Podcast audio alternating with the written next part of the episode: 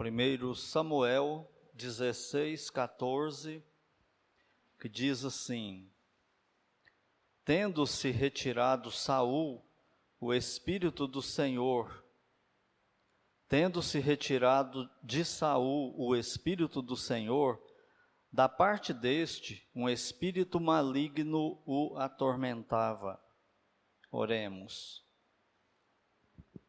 Senhor Deus bendito, é no nome do Senhor Jesus e somente por Ele, por tua graça e misericórdia, que nós temos acesso ao Senhor na tua presença, como estamos o tempo todo e especialmente agora neste culto, e pedindo a tua bênção e a tua direção agora para o que vamos meditar na tua palavra. O Senhor sabe que nós somos limitados quanto a ela e nós precisamos do auxílio do Senhor para compreendê-la. O Senhor Jesus Cristo nos prometeu que enviaria o Espírito Santo, Deus, para habitar em nós e nos guiar a toda a verdade. E nós pedimos agora que isso aconteça conosco, que o Senhor nos ensine pela tua palavra sagrada, na direção do teu Espírito Santo, para a tua honra e para a tua glória e para o nosso bem. Pois nós oramos agradecidos no nome do Senhor Jesus Cristo. Amém. Lições da vida de Saul sob ataque demoníaco. Como o Naldo já bem nos lembrou aqui da, da, da história de Saul um pouco, o começo de, dele, nós vimos que ele era um homem que tinha tudo para dar certo no plano de Deus, nas mãos de Deus. Ele era um homem tímido, ele era um homem fraco, apesar da postura dele alta, e de ser, pelo que a Bíblia fala, um homem musculoso também, mas ele era fraco, ele era tímido e ele tinha humildade. Então essas, essas características aí mostram sim alguém que tem tudo para dar certo no, no plano de Deus. E ele começou assim, ele começou bem. Quando a pessoa tem essas coisas, é, a timidez, desde que ela não, não leve a pessoa para o lado ruim da vida, né? que ela não impeça ele de, de crescer como pessoa e, e, nas coisas de Deus também, ela é uma coisa boa. Então é, é um, um traço que pode ser parte de humildade, a timidez, a, a vergonha, a pessoa que não se acha, né? E quando a pessoa é desse jeito, quando ela é fraca, igual Saul era, apesar de ser forte fisicamente, e ele achar que ele era da, da tribo mais insignificante de Israel, e que da, da tribo de Benjamim, ele era da família menos importante, e que dos membros dessa família ele era o menos importante ainda. Então, uma pessoa assim, ela tem tudo para que Deus tome conta dele. É o que fala lá em 2 aos Coríntios. Paulo fala: eu, dou graças a Deus então na, nas minhas fraquezas, nas minhas lutas, porque quando eu sou fraco, então é que eu sou forte. Porque quando a pessoa é assim, o Espírito Santo tem tem mais facilidade, tem mais permissão para agir na vida de uma tal pessoa, influenciar essa pessoa, enchê-la e Deus usar essa pessoa poderosamente, porque ela não depende dela. Ela não acha que tudo que está acontecendo com ela é por causa de si própria, mas por causa de Deus. É o que Paulo falava, pela graça de Deus sou o que sou. Então ele não se achava. E Saul era alguém assim, até o nome dele, né, parece com Paulo. É, é o nome de Paulo, né, em outro idioma. Saulo, é o mesmo nome de Saul. E Paulo também é o mesmo nome, né, de, de latim. Então, ele tinha tudo para dar certo. E ele começa bem, ele vai crescendo, ele vai se tornando popular, usado por Deus, tendo vitórias sobre os inimigos, um soldado e tanto, um líder militar e tanto era Saul. Mas a Bíblia não revela para nós que alguma coisa vai acontecendo dentro dele e num dado momento ele se mostra orgulhoso e arrogante. Parece que é do nada, né? Mas não é. Eu vi um pastor pregando uma vez dizendo o seguinte: que quando alguém para de vir para o culto, para todo mundo que está no culto e acompanha a igreja, parece que foi do nada, né? Parece que foi uma coisa de repente, não é? Mas ele diz que não é. É algo que vai acontecendo no coração, no íntimo, no secreto da pessoa, e aquilo vai crescendo, crescendo. Ele só não vai porque ele não tem coragem, por causa das consequências, da repercussão, mas vai chegar um ponto que ele vai criar coragem. Aí, ele, quando isso domina ele, ele tem coragem e, e sai. E o orgulho, ele trabalha mais ou menos assim no nosso coração. Primeiro ele fica lá dentro de nós, ninguém nasce 100% humilde nem 100% orgulhoso. Mas todos nós temos orgulho em nós, ele é, ele é parte da natureza caída. A nossa velha natureza ela é orgulhosa e ela quer ser Deus. Então todo ser humano nasce com isso. Só que em muitos de nós isso é abafado de alguma forma. E não aparece em público. Era o caso de Saul. Mas à medida que ele foi governando, as coisas foram acontecendo e, e ele vai deixando o orgulho tomar conta dele. Ninguém sabia, né? Ninguém via. Só Deus. Mas como Deus é gracioso e misericordioso, Deus não julgou ele antes dele manifestar o orgulho dele publicamente. Mas no dia que ele fez isso, como nós já vimos, ele oferece um sacrifício que era pertinente só aos sacerdotes levitas fazer aquele tipo de sacrifício e ele não era esse tipo de sacerdote. E aí então Deus tira o reino dele e as consequências terríveis começam. Nós vimos que a primeira consequência do juízo de Deus sobre Saul, por causa do orgulho, foi que ele perdeu a oportunidade de ser rei no plano de Deus. Ele foi substituído. Nós vimos isso lá no capítulo 15, no versículo 28. Deus manda Samuel falar isso para ele, que ele tinha substituído Saul no plano dele. Mas mesmo assim, Deus foi continuou gracioso com Saul, porque ele não tirou o reino dele na hora. Deus permitiu que ele continuasse sendo rei de Israel. Não do jeito que era antes, não mais com a aprovação de Deus, com a bênção de Deus e tudo mais, mas ele continuou sendo rei. Parece que Deus está dando oportunidade para ele se arrepender. Mas isso não, não acontece, né? Como a gente vê e ele então perde essas bênçãos de Deus, mas continua reinando. Olha aí o, o capítulo 14, só para refrescar nossa memória, o versículo 37. Como que ficou Saul depois que ele ofereceu o sacrifício indevido por causa do orgulho? 1 Samuel 14, 37 diz assim: Disse, porém, o sacerdote: Cheguemos-nos aqui a Deus. Então consultou Saul a Deus, dizendo: Descerei no encalço dos filisteus, entregá-los nas mãos de Israel, porque aquele dia Deus não lhe respondeu. Então, a partir daquele momento que Saul oferece sacrifício, que Samuel chega e avisa para ele que Deus tomou o reino dele, passou por um homem que era melhor do que ele, que tinha o coração segundo o coração de Deus, Deus para de se comunicar com Saul.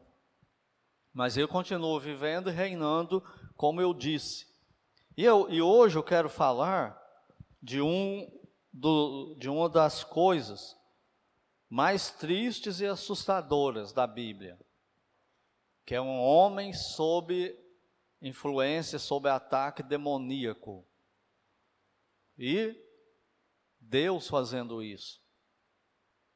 Então vamos ver aí, de novo, o versículo que nós lemos lá no capítulo 16, versículo 14. Tendo-se retirado de Saul o espírito do Senhor, só isso aí já é triste, né? Da parte deste, ou seja, da parte de Deus, um espírito maligno o atormentava. É para temer ou não é? Uma outra das passagens mais tristes que eu acho da Bíblia é a de Sansão, quando ele, ele entrega para Dalila todos os mandamentos da lei de Nazireu, e o último que faltava ser quebrado era cortar o cabelo dele, né? Que o Nazireu não podia cortar o cabelo, e ele fala isso para Dalila, os outros mandamentos, tudo ele tinha, os votos, tudo ele já tinha quebrado. E quando ele fala isso para Dalila, ela corta o cabelo dele, aí vem o juízo de Deus. A graça de Deus e a misericórdia dele com Sansão foi até o último momento, até onde podia ir. E aí a gente sabe o que aconteceu com Sansão. Mas como ele estava no domínio do orgulho também, igual Saul, ele estava brincando com os filisteus por causa da força extraordinária dele. Aí tem a surpresa. Ele vai brincar de novo e a Bíblia diz: o Senhor já se tinha retirado dele, porém ele não sabia. Isso é, é triste demais. Eu esqueci quem foi, acho que é o Sproul, um, um, um autor, um escritor cristão, que ele diz o seguinte, falando sobre o Espírito Santo. Ele, fala, ele escreve assim: eu tenho para mim que na maioria das igrejas hoje na terra, se Deus retirasse o Espírito Santo, elas iam continuar tudo que estão fazendo e nem perceberiam que Deus retirou o Espírito Santo. O Espírito do Senhor se retirou dele, porém não sabia. Pensava que estava tudo bem ainda. Tem um outro rei, né, que fala foi-se sem deixar saudades, que ninguém lembrava dele, ninguém, todo mundo deu graças a Deus porque ele morreu coisas tristes da Bíblia. E uma dessas coisas mais tristes e assustadoras é essa aqui, que acontece com Saul. O espírito do Senhor se retirou dele. Se fosse só isso já era ruim, mas diz ainda que da parte de Deus um espírito maligno, um demônio, o atormentava, com permissão divina. Esse texto aqui significa que esse espírito maligno, esse demônio, ele, ele ia atacar Saul, designado por Deus como disciplina de Deus, como um dono. Muitos aqui acho que não conhecem essa palavra, eu não lembro de outra. Quando a gente manda o cachorro pegar alguém, a gente fala estrumar o cachorro, não é? Estruma ele, manda ele pegar. E o cachorro parte para cima de quem o dono mandou ele atacar. É mais ou menos isso que está dizendo aqui. Que o demônio foi para cima de Saul porque Deus é o Senhor dele, Deus mandou. Deus está usando ele. Como usa o diabo? É Deus que usa o diabo. Ele só vai até onde Deus permite que ele vai. Mas enfim, esse demônio ganhou permissão para atormentar Saul. E a gente continuando a história aí, você pode ler, seguir a história e depois você vai ver. Esse demônio causou em Saul um tipo de esquizofrenia. Ele ficava meio doido em alguns momentos da vida dele, ficava meio esquizofrênico. Aí você pode ver os versículos aí do 14 até o 23, que você vai ver isso. Esse espírito maligno, ele vinha se aproximava de Saul, atacava Saul e Saul meio que pirava nesse momento aí. Então vamos olhar aqui no versículo 18 fala assim: Então respondeu um dos moços, mas não vai fazer muito sentido, né? Versículo 15. Então os servos de Saul lhe disseram: Eis que agora um espírito maligno enviado de Deus te atormenta. Isso era, isso era visível. Era muito claro, era muito perceptível que o, os próprios servos dele já estão percebendo isso, sabiam disso. Versículo 16: Manda, pois, Senhor nosso, que teus servos que estão em tua presença busquem um homem que saiba tocar harpa. E será que quando o espírito maligno da parte do Senhor, toda hora repete isso, né? Vier sobre ti, então ele a dedilhará e te acharás melhor. Disse Saul aos seus servos: Buscai-me, pois, um homem que saiba tocar bem, e trazei-mo. Então respondeu um dos moços e disse: Conheço um filho de Jessé, o Belamita, o Belemita, que sabe tocar e é forte e valente, homem de guerra, sisudo em palavras e de boa aparência. Tem gente por aí que fala que Davi não era de boa aparência, mas a Bíblia diz que ele era, né? E o Senhor é com ele. Que reputação que tinha Davi, né?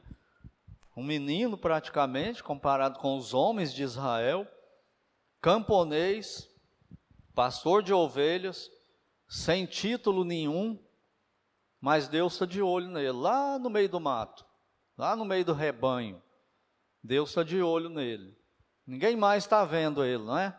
Não tem holofote nenhum nele, do mundo.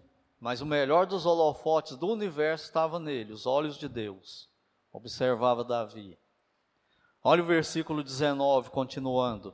Saul enviou mensageiros a Jessé, dizendo: Envia-me Davi, teu filho, o que está com as ovelhas. Tomou, pois, Jessé um jumento o carregou de pão, um odre de vinho, um cabrito, e enviou-os a Saul por intermédio de Davi, seu filho. Assim Davi foi a Saul e esteve perante ele. Este o amou muito e o fez seu escudeiro. Tinha ou não tinha tudo para dar certo esse Saul?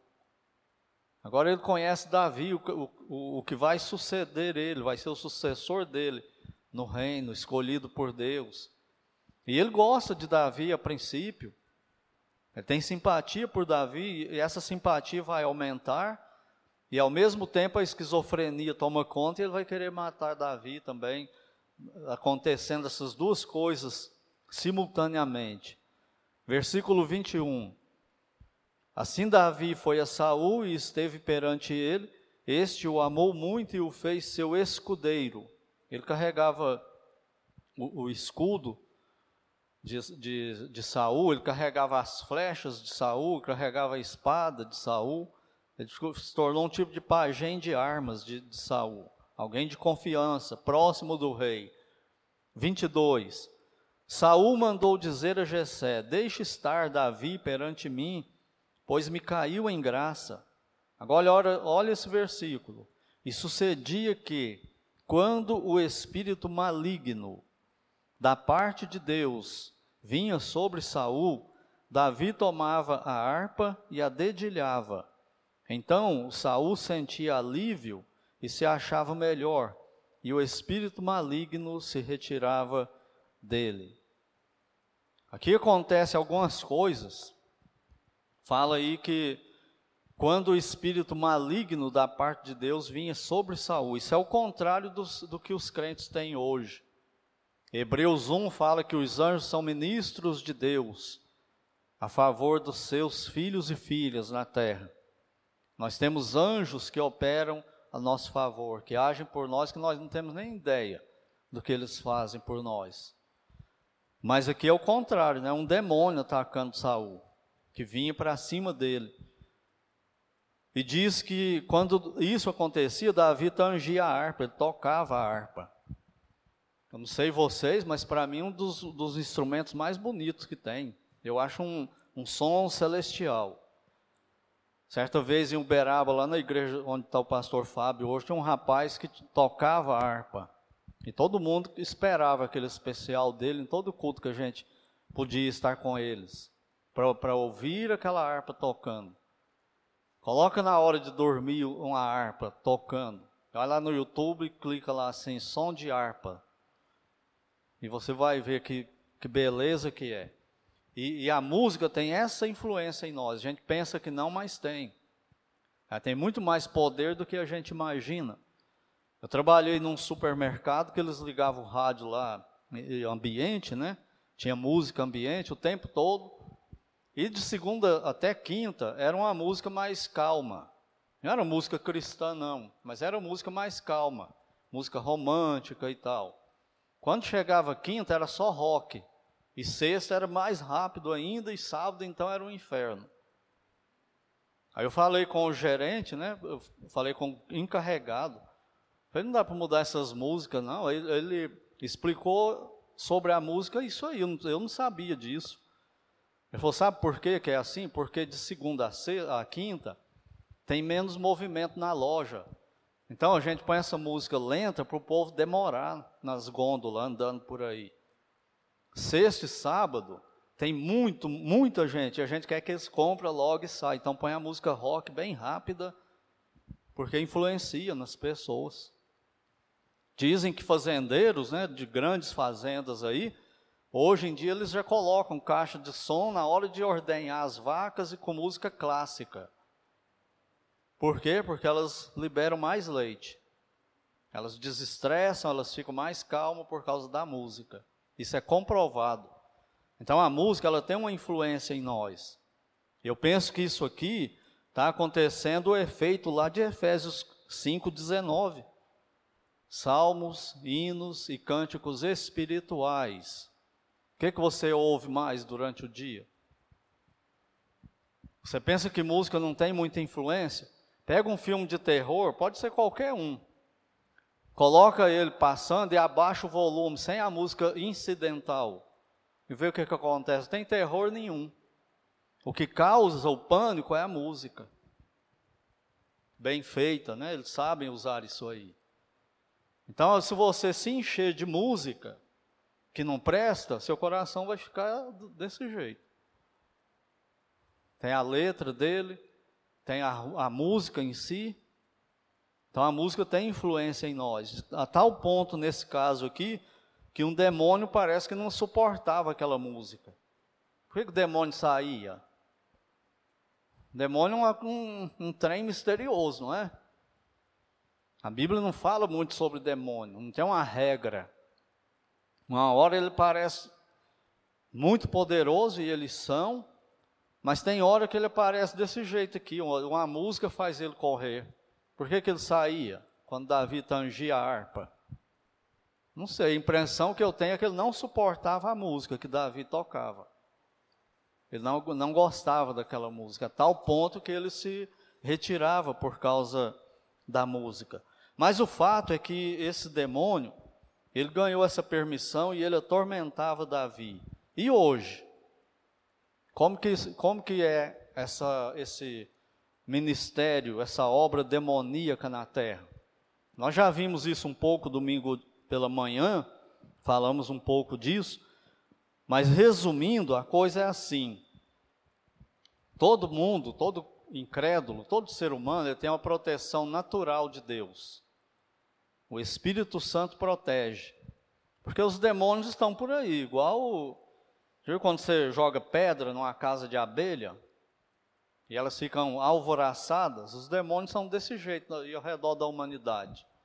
E o que, que eles querem fazer? Eles querem fazer tudo que não presta, tudo de ruim, desde coisa mental, física, moral, tudo, tudo. Por que, que eles não fazem do jeito que eles gostariam? Porque o Espírito Santo não deixa, tem a graça natural de Deus que não deixa isso acontecer. E na medida em que eles vão se envolvendo com o pecado, essa graça natural, essa proteção natural do Espírito Santo vai sendo afastada. E os demônios vão ganhando mais campo de ação. E aí eles fazem, faz o diabo, né? Vamos dizer assim. Aí não temos noção do que, que eles são capazes de fazer até chegar ao ponto deles ganhar permissão de pular para dentro do corpo da pessoa. Aí, aí o bicho pegou literalmente quando isso acontece.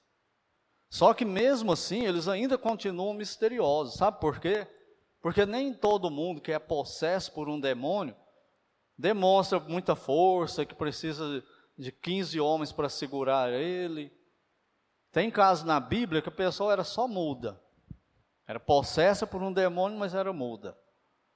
Outro, a pessoa tinha um tipo de doença. Aquele endemoniado que morava no, no cemitério, ficava lá, tá, por que um, um, ser humano vai querer morar num cemitério? Parece desenho do Scooby-Doo, né? Por que um ser humano vai querer estar num cemitério? Porque tinha um demônio nele. Então é muito misterioso. No outro caso, tem um menino, possessão demoníaca de criança, um menino que o pai dele fala para o Senhor Jesus que tinha hora que o demônio tentava matar ele queimado, e tinha hora que o demônio tentava matar ele afogado. E o Senhor Jesus então expulsa o demônio e o menino fica normal. Então, demônios, eles são muito misteriosos, nós não temos ideia exatamente de como que eles agem e nem de identificar exatamente o que está acontecendo. Então, esses demônios, eles provocam quando esse tipo aí nesse processo, o ser humano vai se envolvendo com o pecado. A graça de Deus, o Espírito Santo vai se afastando deles e os demônios vão se aproximando. Como que é o processo?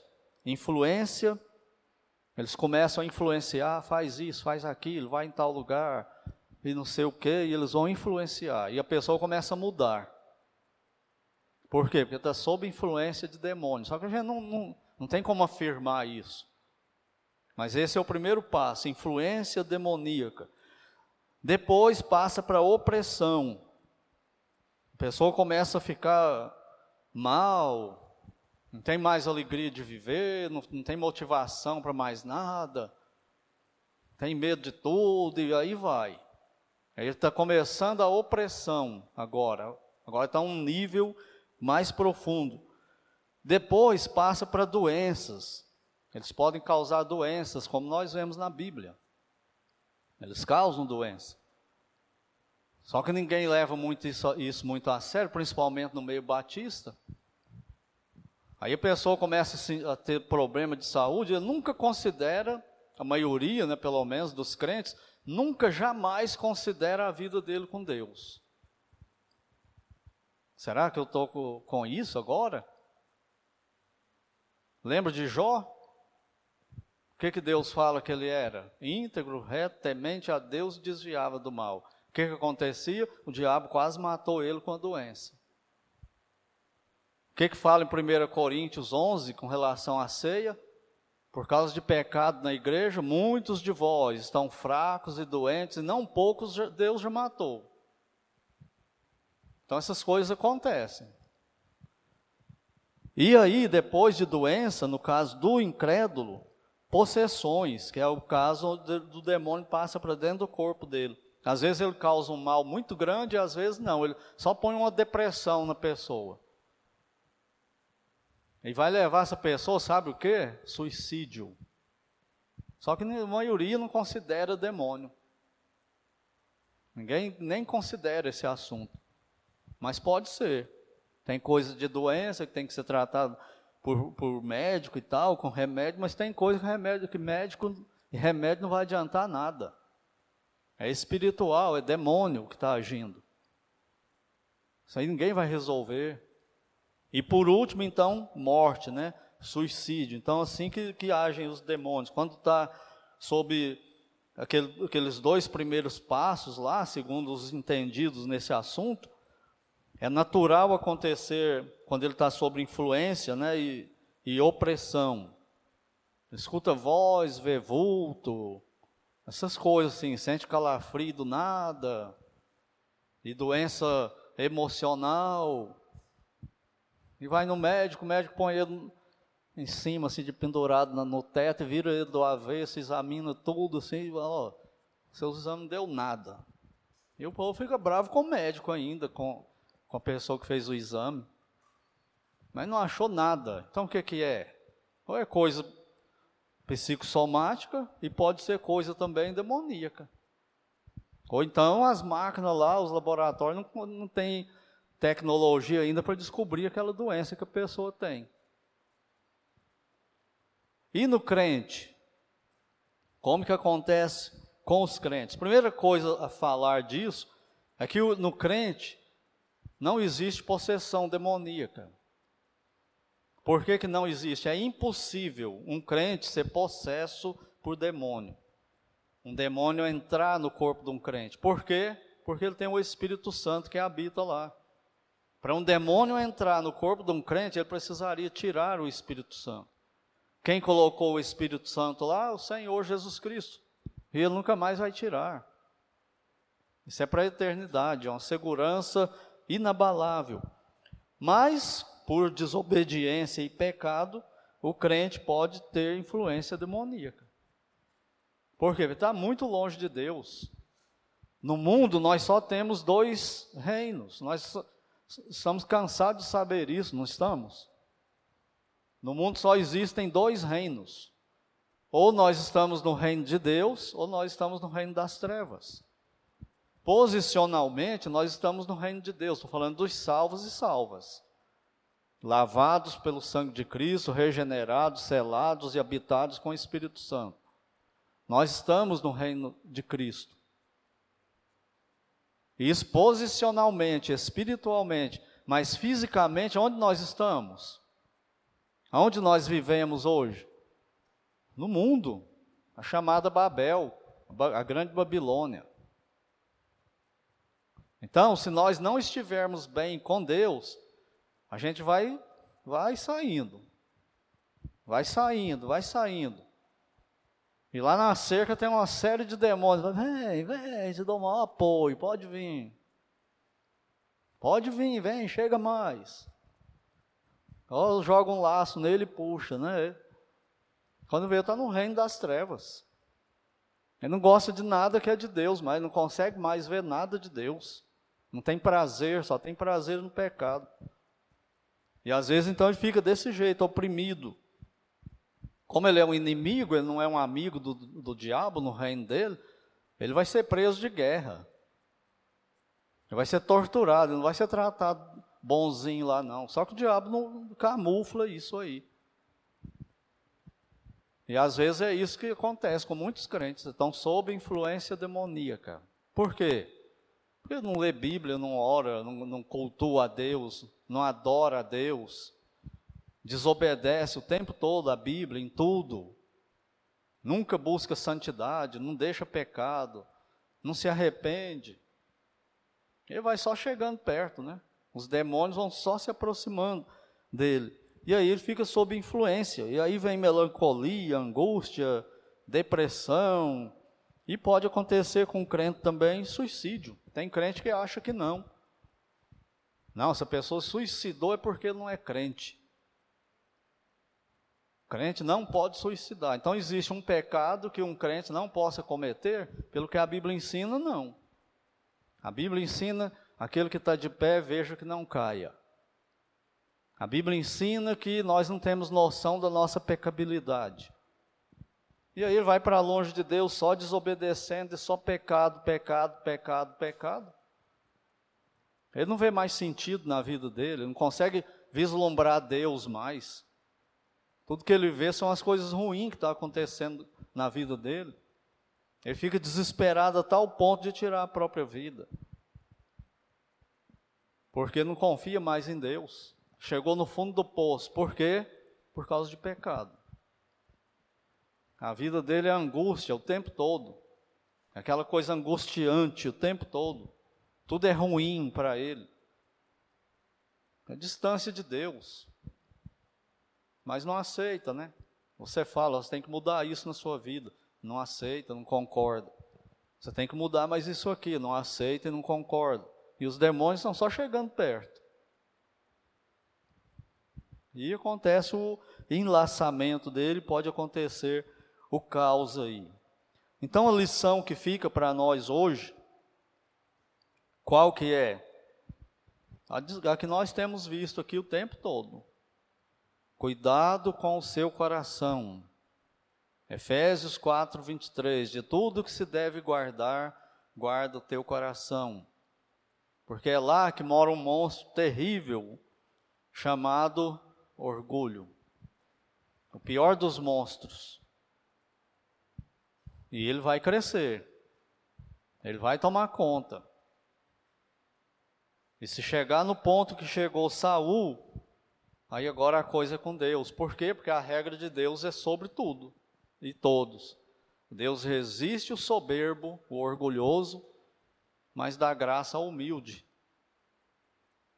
Então, quando aparece o orgulho e o coração fica muito orgulhoso, além do normal, e nós concordamos com esse orgulho, queremos endossar esse orgulho e apoiar esse orgulho, camuflar esse orgulho e desfrutar dele, Deus nos derruba. Ele nos faz parar, agora é com Ele. Ele não vai deixar você ser Deus. Ele não vai deixar a sua natureza ser Deus. Ele vai derrubar, e Ele sabe derrubar. E Ele é onipotente derruba qualquer um. Então, que Deus nos ajude a guardarmos o nosso coração do nosso orgulho. É o pior dos monstros e ele mora dentro de cada um de nós, lá no, na bate-caverna do nosso coração. E quando ele sai, é igual o Batman mesmo, né? Saindo da bate-caverna, ninguém aguenta. Então, cuidado com o orgulho, ele te destrói.